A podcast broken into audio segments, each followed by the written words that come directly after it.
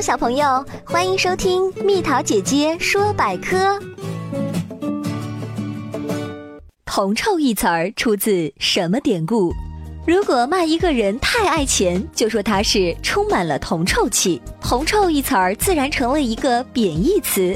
那么它是怎么来的呢？根据《后汉书·崔烈传》记载，说在东汉时，一个名叫崔烈的人。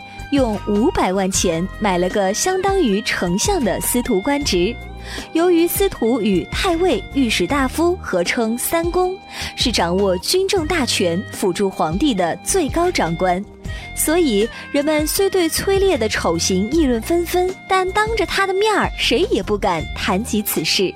一天，崔烈问儿子崔军：“五居三公，于义者如何？”意思是说。人们对我当上三公有何议论呀？崔军据实相告说：“论者嫌其铜臭，这就是‘铜臭’一词儿的来历。”宝贝儿，如果你喜欢蜜桃姐姐，想和我做朋友，就关注我的微信公众号吧，名字是“宝贝晚安”。